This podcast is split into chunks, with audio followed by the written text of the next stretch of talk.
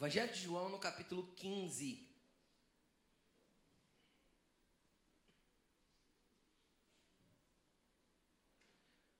Evangelho de João, capítulo 15, versículo 9. Evangelho de João, capítulo 15. Nós vamos ler do verso 9 para frente. Todos acharam, amém? Jesus, nós te agradecemos por esse tempo, nós te agradecemos pela essência de celebrar ao Senhor com alegria nessa noite. Obrigado, Jesus, pelo teu Espírito promover tanta graça neste lugar e tanta alegria vindo do teu Espírito dentro de nós. Pai, em nome de Jesus, eu te peço que o Senhor venha com esta palavra de forma que ela possa penetrar profundo no coração de cada um aqui e fazer toda a transformação necessária, Jesus. Que nós possamos sair diferente do que entramos. Não porque nós recebemos uma palavra apenas, mas porque nós tivemos um encontro contigo. E é impossível sair do encontro contigo da mesma forma que chegamos. Por isso pedimos nos transforme, nos molde, nos alinhe, nos conduza na tua vontade. Em nome de Jesus. Amém. Antes da gente ler, preste atenção aqui. Existe existe um anseio humano e uma busca desenfreada, principalmente na nossa geração, por felicidade. A gente vive vendo no Facebook frase, frasezinhas, né? De pessoas eu gostaria que as pessoas parassem de postar frase de efeito e que as frases realmente fizessem efeito nas suas vidas. Gostaria muito que isso acontecesse. Né? Mas infelizmente as pessoas têm mais frases de efeito do que efeito em suas próprias vidas. Né? A respeito daquilo que dizem e que postam. Mas não é esse o assunto. Falando de alegria, felicidade, a gente vê uma busca desenfreada e as pessoas, de vez em quando eu vejo no, no Facebook alguma frase do tipo: é, Hoje amanheci para ser feliz, ou qualquer coisa desse tipo. A felicidade é alguma coisa e coloca lá, né? E tantas coisas que se coloca, e isso é uma realidade na vida do ser humano, porque todo mundo quer ser feliz, quem, quem entende aí? É ou não é verdade? Isso é um anseio humano, tá, tá, tá enraizado dentro de nós a necessidade de, ter, de sermos felizes. E é interessante que nessa busca desenfreada pela felicidade, quebra-se todos os princípios de moral, todos os princípios de coerência, simplesmente para buscar a felicidade. Pessoas trocam de casamento como se fosse de roupa, pessoas trocam de namorados e namoradas como se fossem objetos, pessoas compram desenfreadamente sem ter dinheiro, né? compram aquilo que não precisam com o dinheiro que não têm, em busca daquilo que não vão alcançar com aquilo. Entende? É isso. Né? É um consumismo louco para tentar suprir um desejo enraizado dentro do ser humano que que só existe uma forma de preencher, que está em Jesus. E nós vamos falar um pouquinho hoje a respeito daquilo que gera felicidade. Porque a felicidade, ela é, ela é momentânea. Ninguém é feliz o tempo todo. Quem consegue entender? Ninguém. Quem já chorou aqui? Quem chorou essa semana? Eu. Entendeu? Então a felicidade não é algo contínuo. Mas existe algo vindo da parte de Deus que gera a felicidade, que é contínuo, que não é uma emoção, é um estado de espírito que é a alegria. E é diferente da felicidade. Porque a alegria é o Senhor que derrama sobre nós. E isso é um estado de espírito, é algo impregnado no nosso espírito que contagia a nossa alma. Quando Maria cantou junto com Isabel, ela disse o que? Minha alma engrandece ao Senhor. Isso era uma felicidade expressa. Por quê? Porque o meu espírito se alegra em Deus, o meu Salvador. Então era um estado de espírito a alegria de Maria. Não era algo gerado por coisas externas, era o espírito dela que se alegrava em Deus e ela pôde expressar na alma dela cantando em felicidade e em alegria ao Senhor. Quem consegue entender? E um versículo muito usado e muito cantado a respeito de alegria, ele é interpretado errado. Porque quando a gente fala de alegria, qual é o primeiro versículo que vem na tua cabeça? A alegria do Senhor é a minha força. Então, a alegria de quem? Do Senhor. É a sua o quê? Força. Então entenda uma coisa: você está tá faltando força para continuar? Faça alguma coisa que alegre o coração de Deus. E isso gera força em você. Então esse versículo não é sobre alegria. Esse versículo é sobre força. Tá? Esse versículo é sobre força. Falar da alegria dele, que gera força em mim. Certo, gente? Estão entendendo? Como eu alegro o coração dele? Fazendo a vontade dele. Então, eu faço algo que agrada ao coração de Deus e a alegria dele gera força em mim. Então isso não fala da minha alegria, isso fala da alegria dele. Amém? Que gera força em mim. Então, nós temos que aprender que a alegria é um estado de espírito e Jesus deixou uma fórmula pronta, escrita, explicada para os discípulos da forma de ter alegria enraizada no nosso espírito. Jesus deixou isso claro. E nós vamos entender que uma coisa depende de outra. Amém? Leia comigo. João capítulo 15, versículo 9. Como o meu Pai me amou, assim eu os amei. Permaneçam no meu amor. Se vocês obedecerem os meus mandamentos, vocês vão permanecer no meu amor. Assim como tenho obedecido os mandamentos do meu Pai, e em seu amor eu permaneço. Tenho-lhes dito estas palavras para que a minha alegria esteja em vocês e a alegria de vocês seja completa ou plena. O meu mandamento é este: amem uns aos outros como eu os amei. Deixa sua Bíblia aberta que nós vamos ler um outro textinho daqui a pouco aí perto de onde você está, mas eu quero que você preste atenção aqui em mim. Nós vamos falar aqui, eu introduzi falando de alegria, mas a alegria é consequência, a alegria que vem do Senhor é consequência de outra coisa.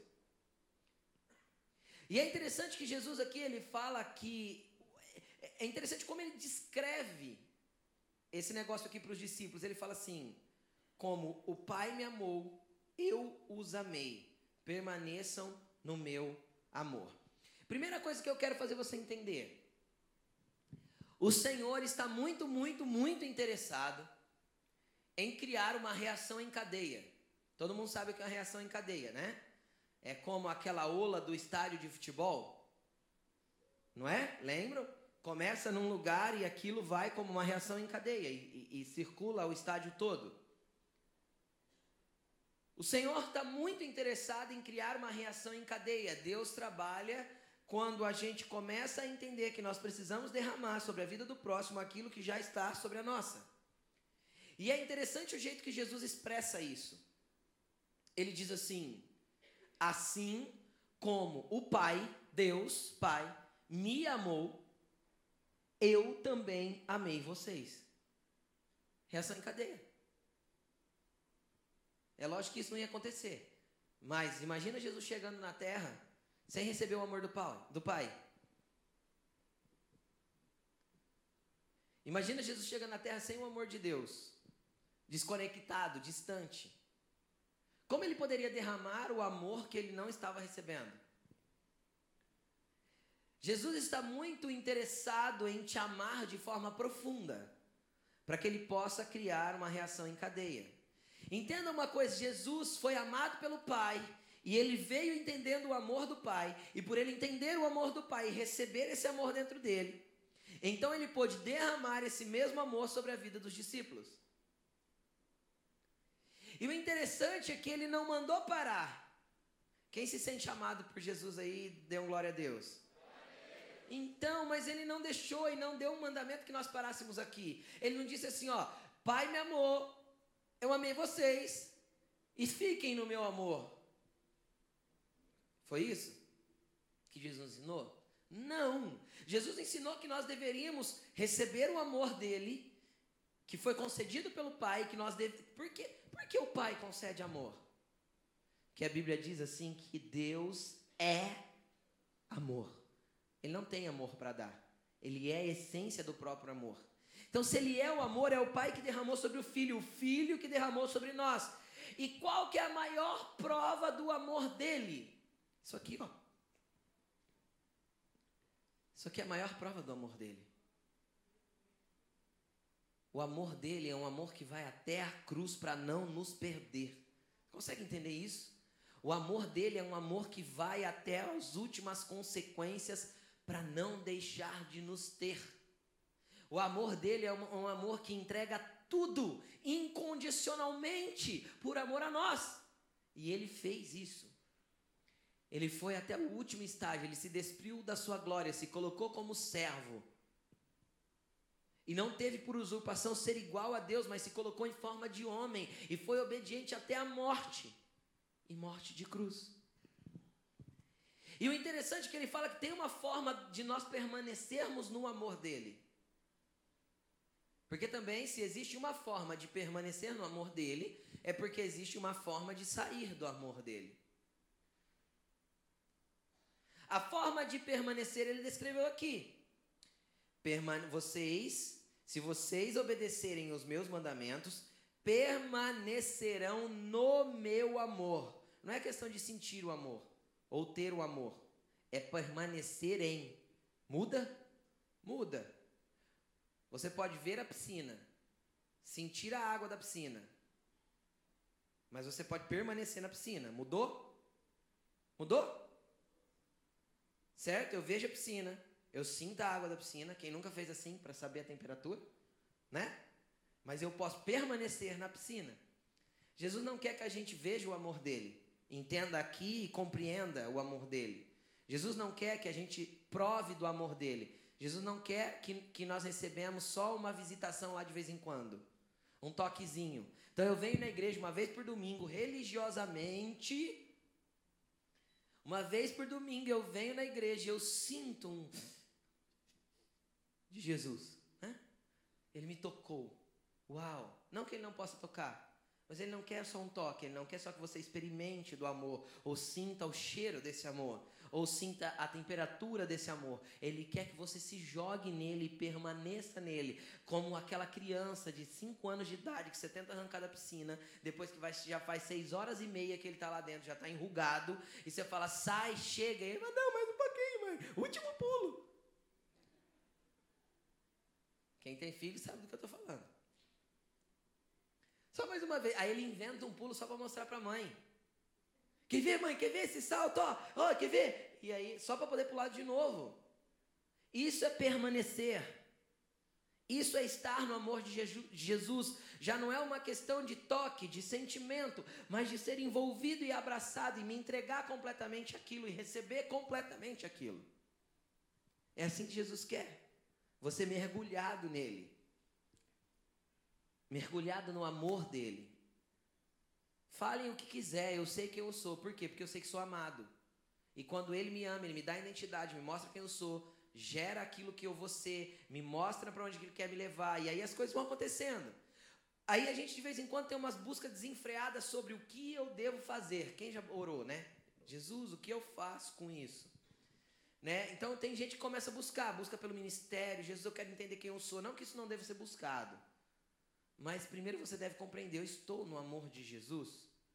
Eu amo com todas minhas, toda a minha alma, minha força, meu entendimento, eu estou mergulhado nesse amor. A partir do momento, querido, que você mergulhou no amor de Jesus e que você o conheceu ali com relacionamento, você não precisa mais perguntar para ele quem você é e para onde ele quer te levar, porque ele vai começar a falar antes mesmo de você perguntar. Porque a hora que você pensou em pedir alguma coisa, ele fala assim: então, eu gostaria que você fosse por esse caminho. E ele vai começar a te conduzir. Porque aí você sai de uma piscina, porque você permaneceu, e essa piscina vira rio. E quando ela vira rio, querido, não é você mais que conduz. Você já perde o controle. Porque os seus pés saem do chão e você é governado pelo fluxo do rio de Jesus, do amor de Jesus. Então você é dirigido pelo fluxo que corre direto do trono, sai de debaixo do altar, disse Ezequiel E é um rio que começa raso, mas ele vai se tornando profundo. E é um rio que só pode se passar nado. E aí os pés saem do chão.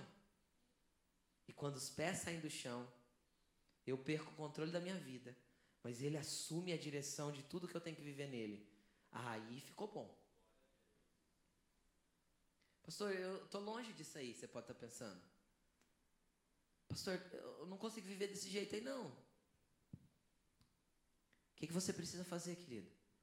Só dar os primeiros passos em direção a Jesus.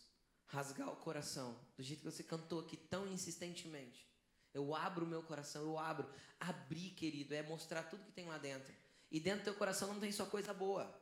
O problema é que tem gente que acha que tem que mostrar para Jesus só as qualidades. Na verdade, Jesus está mais interessado nos seus, nos seus defeitos. Você sabia? Porque a hora que ele arrancar os seus defeitos, então as suas qualidades vão pular para fora sozinha. Então Jesus está muito mais interessado no seu defeito do que você tentar mostrar para ele o que você pode fazer. Você está entendendo o que eu estou falando? Amém? Vocês estão aqui comigo? Jesus está mais interessado que você mostre, Jesus, eu sou horroroso. E você mostra para ele, Jesus, eu faço isso, faço aquilo. Eu falo demais, eu brigo com os outros, eu sou turrão. Eu não mudo minha opinião, eu sou ranzinza. Eu xingo no trânsito. Eu olho para as mulheres tudo na rua. Eu faço fofoca com a vizinha. Eu gosto de falar mal dos outros. Começa a mostrar suas feiuras para ele. E fala assim: Jesus, eu sei que isso não tem nada a ver com o Senhor, então deixa eu pular nessa piscina e dar uma limpada em mim. Muda eu. Transforma-me. É assim que Jesus vai começar uma obra na sua vida. Ah, pastor, mas e o meu problema, querido? O teu problema, filho, quando você pular no amor de Jesus, vai ser tão simples você lidar com Ele, porque você foi amado e entendeu o tamanho do amor que Jesus tem para derramar sobre a sua vida. Não que você não deve orar, Jesus, eu, eu preciso de uma ajuda nisso. Não, deve. Jesus falou: pede, pede que eu abro, bate, bate que você vai encontrar. Mas sabe o que é bater? Bater é permanecer. Sabe o que é pedir? Pedir é continuar. Então permanece nesse amor. E entenda que o amor dele é a melhor coisa que existe e é tudo que você precisa. Se relacionar com Jesus, ter um momento diário com Ele, é tudo o que você precisa. O restante é consequência disso. É o fundamento da tua vida. Todo o restante, a transformação que você tem que alcançar, onde você tem que chegar, as tuas bênçãos, as tuas vitórias, tudo aquilo que você precisa, é consequência de mergulhar nele. É consequência de permanecer nesse amor. Porque quem, para permanecer, eu tenho que obedecer os mandamentos. Como eu posso obedecer os mandamentos se eu não permanecer? É uma via de mão dupla. Eu permaneço, permaneço lendo a Bíblia, eu permaneço orando. Então eu começo a entender aquilo que está escrito a respeito dele e aquilo que ele vai falar aos meus ouvidos que ele quer que eu faça e eu continuo obedecendo, então eu permaneço e continuo e insisto e vou em frente. Amém? Amém? Mas vamos lá, continuando. Quando a gente fala de reação em cadeia, é mais ou menos assim, ó. Vira a página aí comigo e vai para dois capítulos antes, capítulo 13, versículo 34. Depois a gente vai voltar para o mesmo texto, mas eu só quero dar um exemplo para vocês.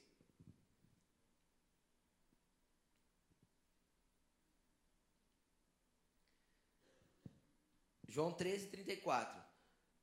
Um novo mandamento vos dou: que vocês amem uns aos outros, assim como eu vos amei, que também vos amei uns aos outros. Amém? Eu li em outra tradução agora, por isso que você procurou no telão e estava um pouquinho diferente. No, te, no telão acho que apareceu assim: ó, um novo mandamento lhes dou. Amem-se uns aos outros como eu os amei, vocês devem amar-se uns aos outros. Querido, entenda uma coisa, lembra que eu falei da reação em cadeia? Jesus, o Pai foi e amou Jesus. Jesus veio e derramou esse amor na humanidade. E, essa, e esse amor de Jesus chegou até mim. Quem já recebeu o amor de Jesus aí diz amém. Você já recebeu o amor de Jesus. Às vezes só um pinguinho. É, é, é só aquele evaporador, sabe aquele ventilador que sopra aguinha? É o sol que você está sentindo, mas você vai mergulhar nele ainda, amém? e o amor de Jesus vem e bate em mim. E aí o que eu faço? Qual que é o mandamento de Jesus aqui para os discípulos? Como eu amei vocês, da mesma forma que eu amei vocês, vocês devem amar os outros. Aí eu fico me perguntando, gente, a gente consegue amar do jeito que Jesus amou? Hã? Mas esse é o padrão que ele estabeleceu para nós. É por isso que o apóstolo Paulo fala assim: ó, não devam nada a ninguém, a não ser o amor.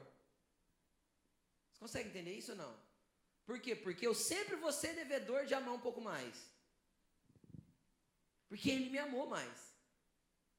Aí vem um grande detalhe que a gente tem dificuldade de amar. Por que a gente não consegue derramar sobre as pessoas que nós temos?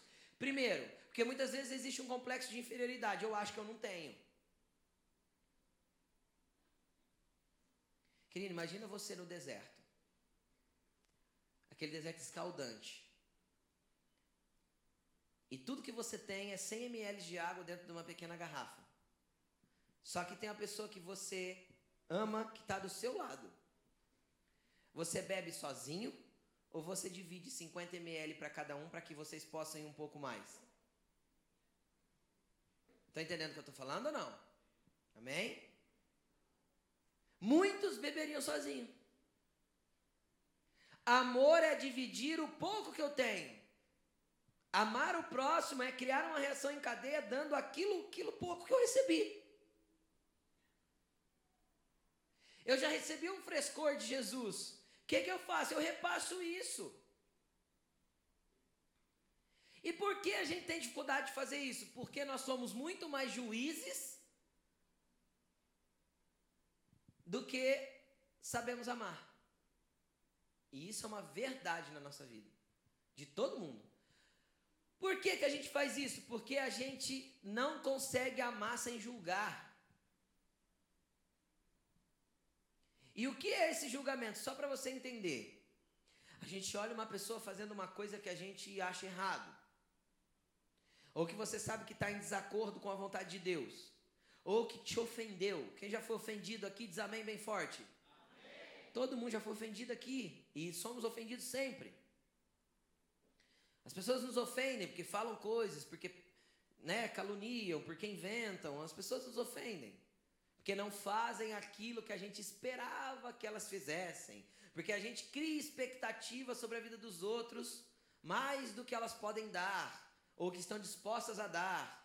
E aí qualquer expectativa frustrada, qualquer expectativa não atendida gera frustração. Então pare de se frustrar. Como? Parando de criar expectativas. Jogue toda a sua expectativa no Senhor. Amém? Ele não te frustra. Mas voltando para o julgamento, o que, que a gente faz? A gente vê uma atitude que a gente condena. Ou a gente acha que é errado. Nós temos duas atitudes. Uma, olhar para a atitude, achar ridículo e já excluir aquela pessoa da nossa vida. Ou ir lá e dar um coice. Quem já deu um coice em alguém aí? Eu também. Ou a gente vai excluir aquela pessoa, a gente vai dar um coice. Ou a gente faz pior, que aí entra mesmo pegar a cadeirinha e se sentar no lugar de juiz. A gente vai julgar a intenção por que aquela pessoa está fazendo aquilo. E isso sempre é deturpado. Nunca está alinhado com aquilo que Deus está vendo. Por isso que Deus fala assim: ó, os meus pensamentos não são os vossos pensamentos. Os meus planos não são os vossos planos. Porque eu sei que plano tenho sobre vocês. Planos de te abençoar e de te fazer prosperar para que você alcance o fim que você deseja. Então, por isso que Deus fala que os pensamentos dele não são nossos, porque Deus conhece a realidade do nosso coração. A gente gosta, a gente não conhece nem o nosso coração direito. E a gente julga o coração dos outros. Já parou para pensar nisso ou não? A gente vê a atitude e fala assim, ah, eu sei porque está fazendo isso. E a gente dá um porquê que a pessoa está fazendo. Querido, eu vou te falar, você erra todas as vezes. Nós erramos todas as vezes que nós fazemos isso. Porque é impossível que nós venhamos a entender a realidade da intenção do coração do, do outro.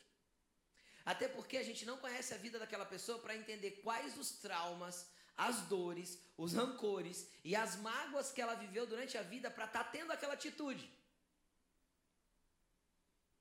Nós sabemos? Nós não sabemos. Nós conhecemos? Não conhecemos.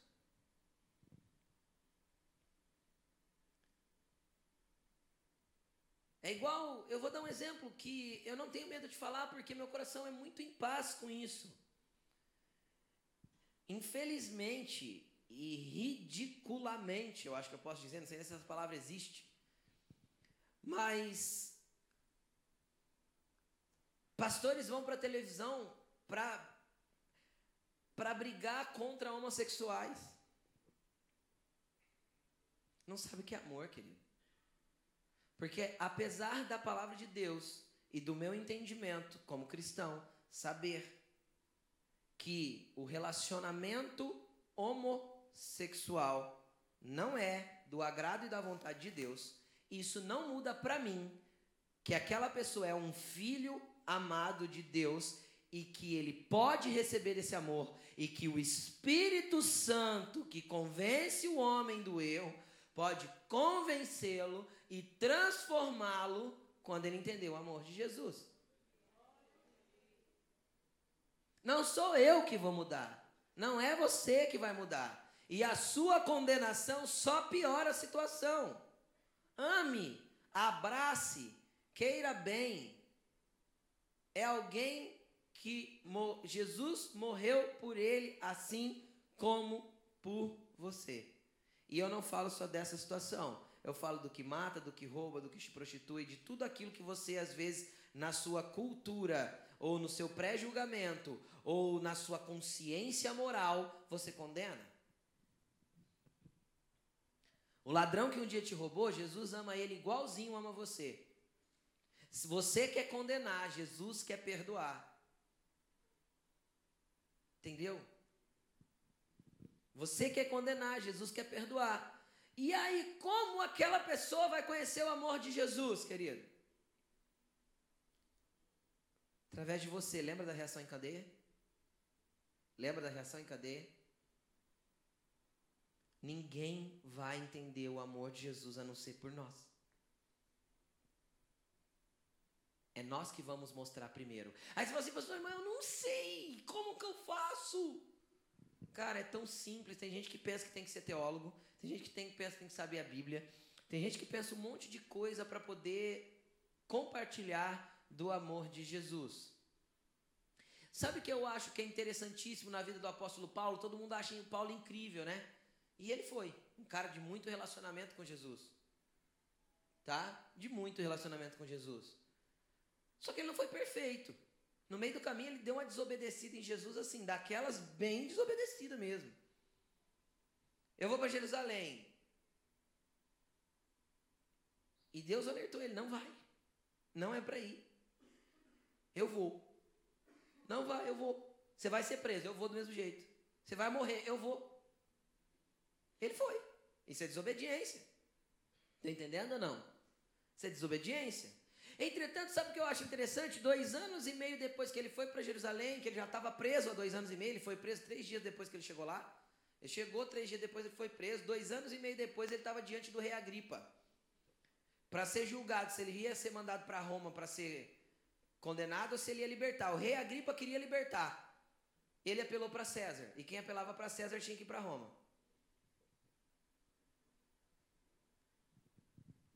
E aí é interessante é que ele começa a pregar para o rei Agripa, e eu não vejo Paulo usando Bíblia. Porque segundo as profecias estava escrito que alguém viria. Não, não, não, o rei, Agripa lá sabe o que é profecia, querido. O que é Bíblia para quem é incrédulo? É só um livro antiquado e ultrapassado. Entende? Para quem não conhece, é assim que as pessoas veem. Lê lá, eu não lembro agora se é Atos 25. 25, ou 24, ou 23, ou 22, ou 21, ou 20, mas tá lá. Tá? É Atos. No final de Atos. Mas tá lá. Paulo fala, começa a falar para o rei Agripa, sabe, rei Agripa, um dia eu estava no caminho de Damasco e veio uma luz do céu e eu me prostrei em terra. E aí, papai, ele vai contando e tal, e esse, esse homem veio, se apresentou, perguntou por que eu perseguia ele e tal. Ele vai contando a história que ele tinha vivido, no mínimo, 40 e poucos anos antes. Eu não estou falando de uma história que ele viveu ontem. Entendeu? Paulo já era velho. Foi a prisão que matou Paulo. Entenderam? Paulo já era velho. Paulo já tinha rodado o mundo inteiro, feito uma bagunça no mundo inteiro, pregado para o mundo inteiro, já tinha feito um fuá, já tinha brigado com feras em Éfeso, já matou leão na unha. Já tinha levado um monte de chibatado nas costas, tudo por causa de Jesus. Aí ele está lá na frente de um rei. Aí ele pega e começa a contar a história de 30, 35, 40 anos antes. A mesma história. A impressão que você pensa assim, mas Paulo, você não tem outra pregação, não? Né? Tem nenhuma pregação diferente aí, Paulo? Mesma coisa? Por que, que Paulo fazia usava essa estratégia? Porque nós devemos usar, e era um exemplo para nós.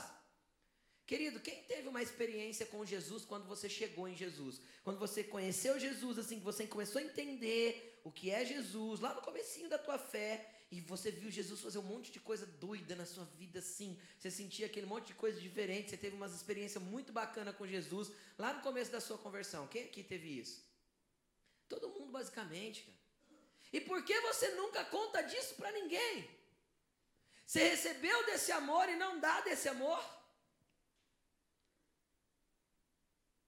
Quando as pessoas vierem reclamar perto de você, o que, que você vai falar?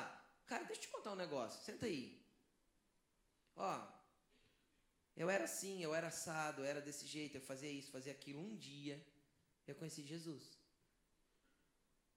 E Jesus mudou a minha vida. Sabe por que ele mudou minha vida? Ele mudou minha vida porque eu, eu me entreguei para ele, eu orei, eu pedi para ele, tal, tal, tal, tal. E isso aconteceu assim, assim, assim, assim. Hoje eu vivo isso, vivo aquilo com ele. Eu quero ver a pessoa discutir teologia com você ou falar que não acredita na Bíblia. A história é tua. Você entendeu a diferença? O que, que precisa? Só ter uma história com Jesus, só um pedacinho dela. Não precisa grande coisa. Começou, entendeu, amou Jesus, recebeu, pronto, já pode compartilhar. Entendeu? É isso que Paulo estava mostrando. 40 anos, 30, não sei quantos anos, não somei os anos, mas é um punhado.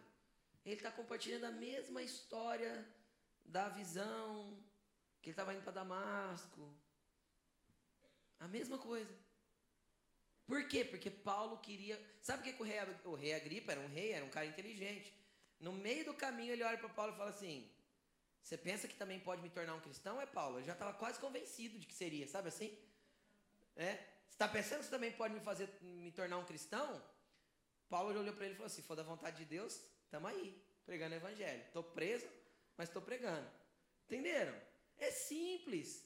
É simples. A história convenceu o rei de que Paulo estava tentando fazer ele se tornar cristão. É uma história. A dele, a própria, que ninguém pode refutar. Entenderam? E você fica preocupado, como eu faço, o que eu faço. Querido, quer, quem gostaria de ganhar alguém para Jesus aqui? Quem tem alguém aí que você ora e gostaria de ganhar para Jesus? Pouca gente, hein? Eu achei que vocês tinham mais vontade disso. Eu achei que aquilo que é bom para você podia ser bom para o outro. Quem gostaria de ganhar alguém para Jesus aqui? Chama ele para tomar um café. Ganha ele para você primeiro. Compartilhe as suas histórias, as suas fraquezas, a sua amizade. Ninguém é ganho para Jesus se você não ganhar ele para você primeiro, querido. Amém? Bom, isso é a reação em cadeia que eu vinha falando. Deus derramou sobre Jesus, Jesus veio e derramou sobre nós e nós derramamos sobre os outros. Mas eu tenho tão pouco, pastor. Derrame o que você tem. Derrame o que você tem. Mas eu sou tão imperfeito, tão torto. Derrame o que você tem. Tem problema suas imperfeições. Aonde está escrito aqui que é uma casa de perfeitos? Pô lá na porta da frente, ainda vou fazer isso. Eu prometo, prometo, não vou fazer. Vou pular assim, ó. Bem-vindo a uma família imperfeita. Eu falei isso domingo passado, não foi? Toda família tem um estranho? Ou foi quinta? Foi quinta. Só os fominha vêm de quinta, né? É, é. Só a Soninha vem de quinta. Quinta o culto foi power. Toda família, toda família tem alguém estranho, não tem? Começa a pensar da sua. Hã? Tem aquele que já não lembra das coisas. Tem aquele mais velho contador de história que é tudo mentira, ele só inventa as histórias de 1900 e... Não é assim? Não é? Tem o primo chato, tem o estranho, tem o esquisito, tem o meio gótico, tem o meio para baixo, tem o que dá risada, tem o que ri de qualquer coisa, tem o que conta piada, umas piadas e todo mundo tem que rir. Não é? Toda família não é assim? Agora, por que na família da fé a gente fica esperando gente perfeita? Tem ninguém perfeito aqui, gente. Nós estamos caminhando na mesma direção. Em conhecer e prosseguir em conhecê-lo. Amém? Até que ele transforme em nós tudo aquilo que ele pode transformar. Até que nós deixemos ele transformar tudo aquilo que ele pode transformar. Não existe pessoas perfeitas e nem vai existir. Eu não sou perfeito. E não crie essa imagem na tua cabeça, porque o dia que você se deparar com a minha humanidade, pode ser que você se escandalize. Eu sou gente como você. Graças a Deus por isso. Bem, gente. Tá? Então, às vezes, quando você se deparar com a minha humanidade, ah, o pastor faz isso sim, querido. Eu vou no banheiro também todo dia. Entendeu? É gente normal, pessoa. E as pessoas precisam entender que somos pessoas e que temos falhas, mas que estamos prosseguindo para algo que a gente enxerga que é muito maior que nós. O amor de Jesus é muito maior que eu mesmo. O que ele fez por mim é muito maior do que eu mereço. Então, quem sou eu para negar aquilo que ele tem pedido para mim? Porque eu só estou à frente de uma igreja porque ele me pediu. Só por isso. Eu só estou fazendo certas coisas porque ele tem pedido. E quanto mais ele pede, mais apaixonado por ele eu fico. E quanto mais paixão eu tenho, mais gostoso é de fazer o que ele, o que ele quer que eu faça. Então eu paro de servir como escravo e passo a servir com amor. Por amor. Então eu já não conheço mais só um Deus, eu conheço um pai. E aí eu já não conheço mais só um pai, mas eu conheço um noivo que me acaricia e me ama, como a sua noiva amada, que é a igreja dele. Às vezes uma irmã já acha estranho, mas é isso. Jesus falou que nós somos a noiva dele, a igreja. Então, nós vamos conhecendo e prosseguindo em conhecê-lo, e isso vai trazendo um relacionamento incrível com ele. Agora vamos para o tema da mensagem: alegria. O que, que ele falou? Olha que interessante. Olha que interessante, eu não estou no capítulo certo. Espera aí. Eu mudei de lugar junto com vocês e não voltei. Olha o que ele diz. Tenho dito isso para vocês, ou seja, eu estou ensinando isso para vocês, versículo 11, para quem quer acompanhar para que a minha alegria esteja em vocês. Ou seja, quando eu recebo o amor de Deus, quando eu recebo o amor de Jesus sobre a minha vida e começo a andar com Ele, permanecer naquilo que Ele está pedindo, automaticamente a alegria dele vai estar em mim. E isso já não fala mais de emoções, ou de sentimentos, ou de coisas, já não depende do externo. Eu choro com alegria. Por isso que Davi entendia isso.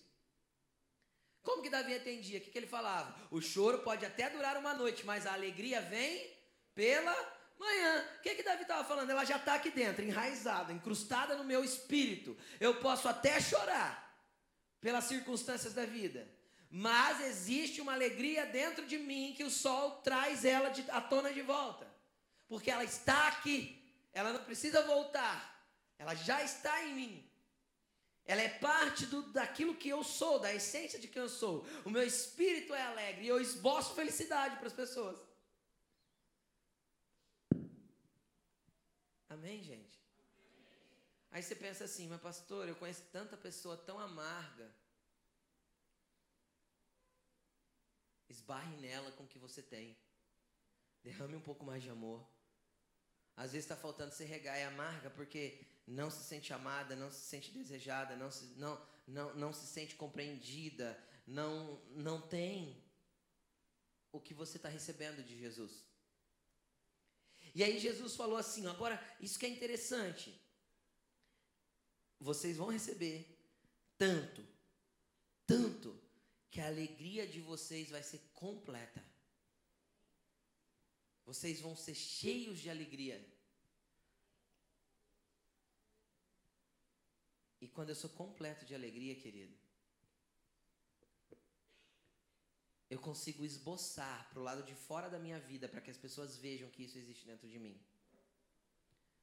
Davi vinha trazendo a arca para Jerusalém, ele vinha na frente da arca pulando e dançando. Só que tinha uma amarga na janela. Porque sempre perto de quem é alegre tem um amargo. Por quê? Porque Jesus quer que o alegre derrame amor sobre a vida desse amargo até que vire doçura. Passa a mão no ombro desse irmão e fala assim: doçura. Eu vou derramar sobre você doçura.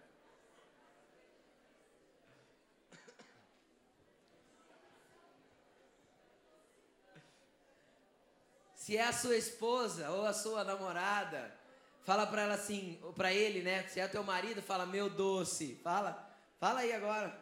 Meu doce.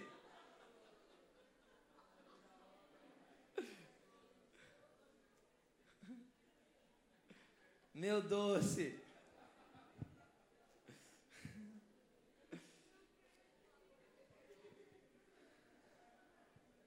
Amém? Volta para cá. A alegria contagia, querido. Já percebeu isso ou não? A alegria contagia. Você já percebeu, Mateus? É, né? Todo mundo percebe, né, Mateus? A alegria contagia. E a alegria, o medo e a tristeza salta de alegria na presença de Deus. Então deixa Jesus inundar você com essa alegria. Você já entendeu como? Receba o amor dele. Compartilhe desse amor. Quanto mais você der, mais você vai ter. E isso vai gerando uma, uma, um estado de espírito. Isso vai se impregnando na essência do teu ser. E Davi dançava, mas tinha a amarguinha da Mical lá na janela. Tadinha da Mical. Precisava de Jesus era amarga, teve um pai amargo, teve uma família amarga, tinha perdido a família toda, todo mundo morrido, era uma pessoa amarga, sofrida, era esposa do rei e não era feliz. Isso mostra o quê? Que não são os bens que fazem as pessoas felizes e alegres. Tem gente que pode encher uma casa de coisas, não vai estar satisfeito. Porque a satisfação tem a ver com uma alegria completa que eu tenho dentro de mim, então eu não preciso de mais nada, eu sou satisfeito com o que tenho. E se vir mais, ah, fico feliz, mas não muda a minha alegria. Entendem ou não? E Mical estava lá. Aí ela viu Davi dançando e a Bíblia diz que ela desprezou Davi. E a hora que Davi chegou em casa, ela ainda foi dar uma dura. Sabe aquelas duras de mulher? Quem já levou dura da esposa aí? Diz amém. É, então. Dessas daí. É horrível a levadura da esposa, não é? E aí Davi chega em casa e Mical vai dar uma dura nele. Onde já se viu? Você é rei. Por que, que ela falava isso? Porque o pai dela tinha sido rei também. Onde já se viu? Você é rei. Onde já se viu você tirar as vestes reais, colocar essa roupa que você pôs aí e ficar dançando daquele jeito? Davi olhou para ela e falou assim: Não era para você que eu estava dançando? Você que eu estava dançando. Eu estava dançando meu Deus. Eu sei o que eu estava fazendo para ele. A alegria de Davi era contagiante. Fez a nação toda celebrar, só Mical que não. Derrame amor, querido, que isso contagia. Derrame do amor de Jesus. Ame mais. Lembra que eu preguei outro dia? Vai uma milha a mais. Né? Tirar a, a túnica, dar a capa também. Vai uma milha a mais. Você pode fazer um pouco mais. Você pode fazer as pessoas conhecerem esse Jesus que você conhece. Ele é bom. Como que você faz? Compartilhe o que você já tem. É tão pouco, mas dá. Quanto mais você der, mais você vai ter. Matemática do reino. Quanto mais eu dou, mais eu tenho. Coloque-se de pé.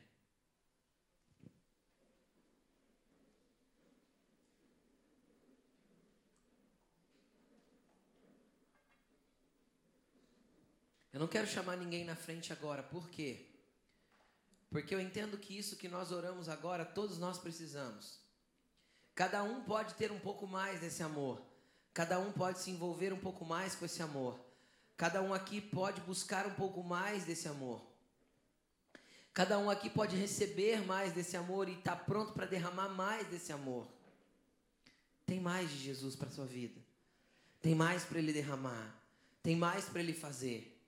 O amor dele te lança fora o medo, sabia? A Bíblia diz assim, ó, um pouco, um pouco do amor de Deus, um pouco do amor de Deus cobre uma multidão de pecados.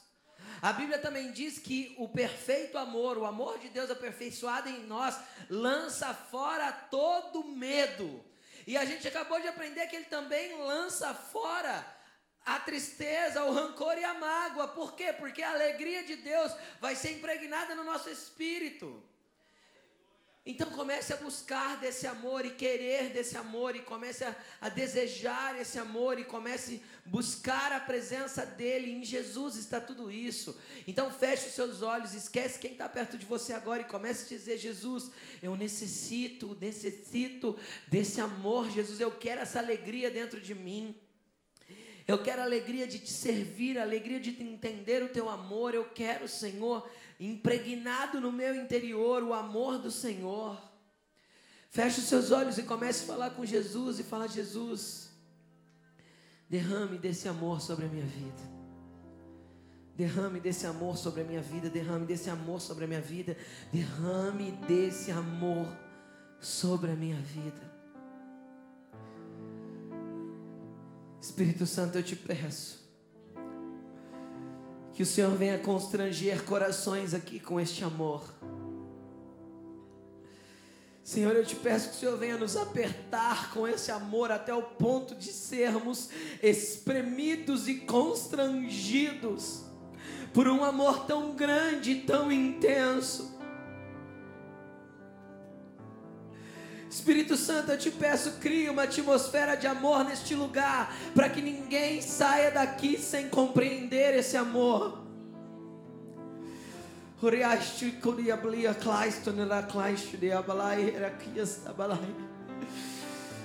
Oh, uma nuvem de glória do Senhor carregada de amor está sobre este lugar. Ah, que o amor do Senhor comece a ser derramado sobre corações aqui. Lágrimas vão correr dos seus olhos, mas é o amor do Pai que te constrange. Oh, vem com este amor. Se você ainda não entende Jesus, fala para ele: Jesus, me deixa entender o teu amor.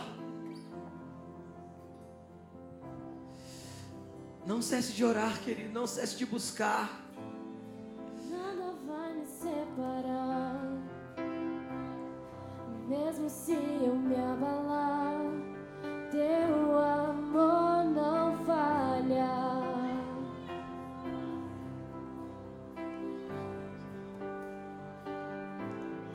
Mesmo sem merecer, tua graça se derrama sobre mim, teu Vai buscando desse amor, querido. O amor dele é infalível. Vai romper com toda a sua dor. Tu és o mesmo